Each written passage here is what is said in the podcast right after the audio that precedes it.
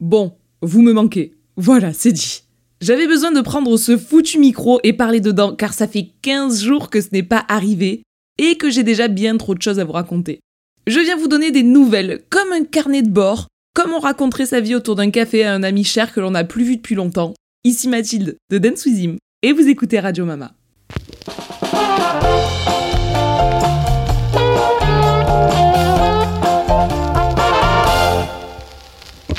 Je n'étais pas prête. Vous êtes fort. Je suis dépendante, il faut l'avouer.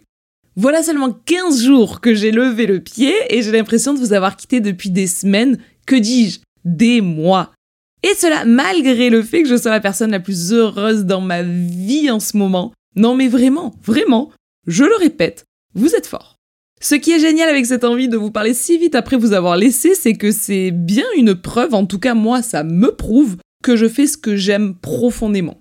Si tu décides pour une fois dans ta vie de prendre un petit peu de congé et que ton métier te manque, eh bien on peut vraiment se poser la question de est-ce réellement un métier au sens propre du terme? N'est-ce pas juste exactement ce que tu dois faire dans ta vie? Franchement, quelle chance de vivre ça pour celles et ceux qui n'ont pas eu l'info, ça y est, j'ai accouché. Notre petit Malo nous a rejoint le 19 avril, il y a donc deux semaines pile poil aujourd'hui au moment où je vous parle, puisque j'enregistre, on est le 3 mai. Et peut-être que vous allez l'entendre gigoter parce qu'il est actuellement en train de taper sa meilleure sieste sur mes genoux en même temps que ce que j'enregistre cet épisode. En gros, avant, j'avais un gros plaid sur mes genoux, maintenant j'ai un gros bébé et je préfère vraiment ce côté-là. Je prends la parole aujourd'hui sur un sujet qui est bien moins deep euh, profond, euh, sombre que celui de la semaine dernière, puisque celui-ci portait sur l'anorexie, la boulimie, les TCA dont j'ai été victime toute ma vie. Et je me dis qu'un peu de légèreté dans ce podcast nous fera du bien. Entre parenthèses, je ne vous remercierai jamais assez pour vos retours sous cet épisode, en tout cas dans mes DM Instagram. C'est abuser le nombre de, de réactions pardon, que cela a suscité de votre part. Je me suis livrée comme je me suis jamais livrée sur internet. Je vous ai, comme je le dis dans l'épisode, parlé de choses que même mes plus proches proches ne savent pas. Mais les retours que j'ai de votre part me font penser que j'ai bien fait de rentrer à ce point-là dans mon côté perso, de vous en parler, puisque j'ai eu mais vraiment des dizaines de messages de remerciements de votre part ou de témoignages de votre part aussi me disant ben moi je vis exactement la même chose ou moi je vis exactement l'inverse, je suis super maigre et j'arrive pas du tout à me sentir bien dans ma peau. Bref, plein de témoignages comme ça qui ont ouvert la parole à des personnes qui disent ne pas réussir à en parler. Donc, euh, bah, trop cool si euh, ça a pu vous faire vous rendre compte que euh, on est tous dans le même bateau et il est temps de se jeter à l'eau et quitter ce bateau de l'enfer. Donc vraiment, j'ai l'impression d'aider quand je fais ce genre d'épisode et c'est très très cool. Partager cette expérience qui parle à tant d'autres, eh bien voilà, ça me donne cette impression d'être utile. Et bah si ça, c'est pas la beauté des réseaux, moi j'y connais plus rien. Aujourd'hui, je viens vous donner des nouvelles de moi, une fois de plus, un épisode de Radio Mama où Mama parle de Mama parce que je suis égocentrée autour de mon nombril, mais que voulez-vous, on ne se refait pas. je vous avoue, comme je vous le disais un petit peu plus tôt, que euh, bah, moi, tranquillement, je suis en brasse coulée dans le bonheur. J'attendais ces moments depuis très très longtemps et ils sont... Euh, c'est même pas à la hauteur genre c'est encore plus fou la vague qui s'est emparée de moi. Je pense que si vous m'écoutez ici, il y a des chances que vous me connaissiez déjà via d'autres réseaux. Et un des traits de mon caractère, c'est clairement euh, la facilité à voir le côté plein d'un verre, même quand le verre est totalement vide. Bon, ben là, imaginez bien que en ce moment, mais les gars, moi j'ai l'impression que tous mes verres sont remplis d'eau, mais à bord, à flot, c'est plus des verres, c'est des vases. Je vous donne donc des nouvelles de ces derniers jours. Euh, vous l'avez peut-être suivi sur Instagram ou pas, j'en sais rien. Mais j'ai eu une grossesse très très très très active et je me suis empêchée de rien. Ça, je tiens à le dire parce qu'en fait, il y a plein de gens qui te disent ah là là, oh, la grossesse, c'est si dur, c'est si long, c'est si insupportable. Bref, on est très négatif face à ce moment-là de la vie. Et clairement, je suis sûre et certaine qu'il y a plein de gens pour qui c'est une expérience qui est difficile, eh bien moi je viens vous donner le témoignage que c'est pas toujours obligatoirement un calvaire, bien au contraire. J'ai adoré ma grossesse, voilà, il y a eu des jours où euh, c'était plus lourd que d'autres, hein, clairement, mais dans l'ensemble j'ai vraiment adoré ma grossesse du premier au dernier jour, et euh, j'ai eu une grossesse très très très active, hein, puisque euh, j'ai mené ce, cet enfant jusqu'à J plus 4 après le terme, et que malgré ça, à euh, J plus 1, J plus 2, J plus 3, je jardinais dans le jardin, je vidais des tas de gravats avec la pelle et la brouette, je j'enlevais les mousses des... Quand j'y repense, je suis fadade. Euh, j'enlevais la mousse des euh, murets, enfin bon bref, on était très très très actifs, et moi et cet enfant, avant même qu'il arrive dans la vie, et vraiment, j'ai eu une grossesse qui était mais idyllique. C'était un bonheur. J'ai adoré ma grossesse. Suite à cela, bah pareil, on te dit oula l'accouchement, on n'en parle pas. Écoutez, moi j'ai eu un accouchement qui était vraiment merveilleux dans la lignée de cette euh, grossesse. Je sentais que j'étais à ma place, il n'y avait pas de stress. C'était un immense bonheur de savoir qu'on allait enfin rencontrer euh, ce petit bout de chou. Et puis, euh, j'ai adoré cette journée de connexion extrême avec l'homme de ma vie et euh, de euh, on passe de 2 à 3 enfin bon bref voilà. Allez. Euh, ma mal émotion je sais pas si vous l'entendez dans ma voix mais les sanglots montent sachez que j'arrête pas de pleurer de joie en ce moment. Voilà j'arrête pas de pleurer mais c'est que de la joie genre c'est Hello les hormones, sûrement, mais euh, c'est que du bonheur, je vous jure, je... Wow. Euh, Donc comme je vous le disais, après une grossesse plutôt sympathique, un accouchement merveilleux, et euh, suite à ça, les premiers jours de vie qui m'ont inondé de reconnaissance, où j'arrête pas de me dire, mais quelle chance, quelle chance On t'a tellement attendu, t'es là, et waouh, t'es encore plus merveilleux que ce que je pensais que c'était possible. Genre, oh, quelle reconnaissance. Après, je vais pas non plus vous faire genre que c'est tout beau tout rose. Il y a aussi des côtés euh, un petit peu particuliers, par exemple le fait d'apprendre à vivre sans dormir. Voilà, tu n'as plus besoin. Ça, c'était avant. Ça, c'était quand tu euh, faisais des nuits normales. Donc c'est vrai qu'il y a la fatigue des premières nuits sans dormir. Hein, euh, certaines nuits, pas de dodo du tout. Mais déjà en 15 jours, on arrive à trouver un rythme et ça arrive petit à petit à aller mieux. Et bon, ben, Donc les nouvelles de moi, c'est une maman qui est comblée, c'est une maman qui est à sa place. Je suis tellement heureuse, les gars. Laissez-moi maintenant vous donner des nouvelles de Lulu. Eh bien, écoutez, clairement, j'ai pas envie de vous en parler trop parce qu'il aurait pas envie que je parle trop de lui ici. Donc je vais tout à fait respecter ce côté-là de sa personnalité. Mais sachez que ces 15 derniers jours m'ont fait comprendre l'importance, euh, voire le côté primordial d'avoir un binôme de qualité. C'est encore plus qu'avant une merveille. C'est, il gère tellement tout J'avoue que j'écoute pas mal de podcasts, et y compris des podcasts féministes ces derniers temps, et je suis un peu révoltée contre euh, certaines féministes qui euh, n'arrêtent pas de dire, de répéter et euh, de marteler comme si c'était une vérité absolue. Ah ben ça c'est les papas, ah ben c'est sûr qu'ils n'ont pas de, charge mentale, ah ben c'est sûr qu'ils font rien, etc. Ah ben ça c'est bien les hommes, ils attendent toujours qu'on les serve. Mais non, c'est les hommes arriérés, voilà, ça ce sont les hommes d'hier. Euh, bon, c'est fini maintenant, il y en a des normaux. Moi, j'ai vraiment la preuve en image que avec un Lulu, ben t'as un homme qui est euh, déconstruit, mais sans avoir même à se poser la question. En fait, c'est même pas déconstruit, c'est que c'est naturel, c'est évident. Il fait la cuisine, il fait le linge, euh, il change les couches. Et c'est pas pour autant que c'est moins un homme, et même j'ai envie de vous dire, c'est tout ça qui fait que t'es encore plus amoureuse de cette personne. Donc je trouvais important de vous répéter qu'il n'y a pas que des hommes horribles qui attendent les pieds dans les chaussons que la femme fasse tout, le serve tel un petit roi. Il y a aussi des hommes qui sont tes vrais binômes et euh, c'est des personnes avec qui tu construis ta vie à deux. Voilà, t'es vraiment, euh, t'es un couple mais sur un pied d'égalité totale. Et si par hasard vous vous demandez si ça existe, oui ça existe. Et si par hasard certains ou certaines d'entre vous se disent qu'ils sont obligés de subir un homme qui ne fait pas sa part juste parce que bah, c'est euh, comme ça, c'est les hommes, etc. Non, c'est faux. Il existe des Lulus dans la vie et je vous souhaite du fond du cœur de trouver votre propre Lulu. Laissez-moi le mien par contre. Hein.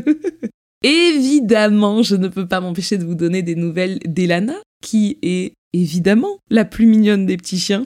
Elle a son énergie au max. Je pense que ça lui a fait un petit peu bizarre de pas me voir les quatre premiers jours, puisque pendant les quatre premiers jours j'étais à la maternité et je pouvais pas être avec elle. Et euh, elle, qui a l'habitude qu'on soit tout le temps ensemble, ça a dû l'étonner. Il y a un petit fun fact trop chou sur Elana, c'est que les deux derniers jours de ma grossesse, elle ne me quittait pas. Sachez que c'était, j'avais une deuxième ombre, ombre nommée Elana. Euh, une marche ombre pour celles et ceux qui ont la ref. Mais voilà, Elana plus marche ombre que jamais, qui était partout dans mes pattes, clairement. Elle devait bien sentir qu'il se passait un truc, ma bichette, et elle était mais collée à moi, les yeux dans les yeux, où que j'aille, elle était là. Si je me mettais accroupie, elle se mettait entre mes jambes, genre elle était mais trop mignonne, super protectrice, super là, à me faire dégater tout le temps, enfin vraiment une petite perle rare. Et maintenant que je suis rentrée à la maison, sachez qu'elle veille comme une merveille sur son petit frère. Nous, notre rôle avec Lucas, c'est de faire en sorte qu'elle comprenne que sa place à elle, son rôle à elle, c'est simplement d'être douce et aimante avec ce petit nouveau membre de la famille, mais qu'elle n'a personne à surprotéger et que c'est pas son rôle d'être méga inquiète tout le temps, etc. Puisque bah, c'est un chien qui a tendance à se mettre quand même pas mal de stress, un peu comme moi finalement. Je sais pas si vous entendez derrière, il y a un bruit qui fait. Bon, bah c'est Lucas qui passe la tondeuse dans le jardin. Il doit être juste en dessous du bureau où j'enregistre, donc euh, je suis désolée. Si vous l'entendez au micro, je suis désolée. Si vous l'entendez pas, et ben, eh ben tant mieux. Mais bref, le retour à la maison, je vous avoue que j'avais très très très très hâte de présenter cet enfant à Elana et qu'elle euh, le découvre et voilà, je savais qu'elle serait trop mignonne avec. À la fois, ça a été vraiment un truc sur lequel on a beaucoup réfléchi avec Lucas de comment intégrer Elana à la relation pour qu'elle se sente tout à fait intégrée justement à la venue de Malo et euh, à notre famille, tout en ne lui permettant pas de prendre un rôle supplémentaire sur ses petites épaules de chien, qui est, euh, bon ben voilà, c'est mon enfant, je dois le surprotéger.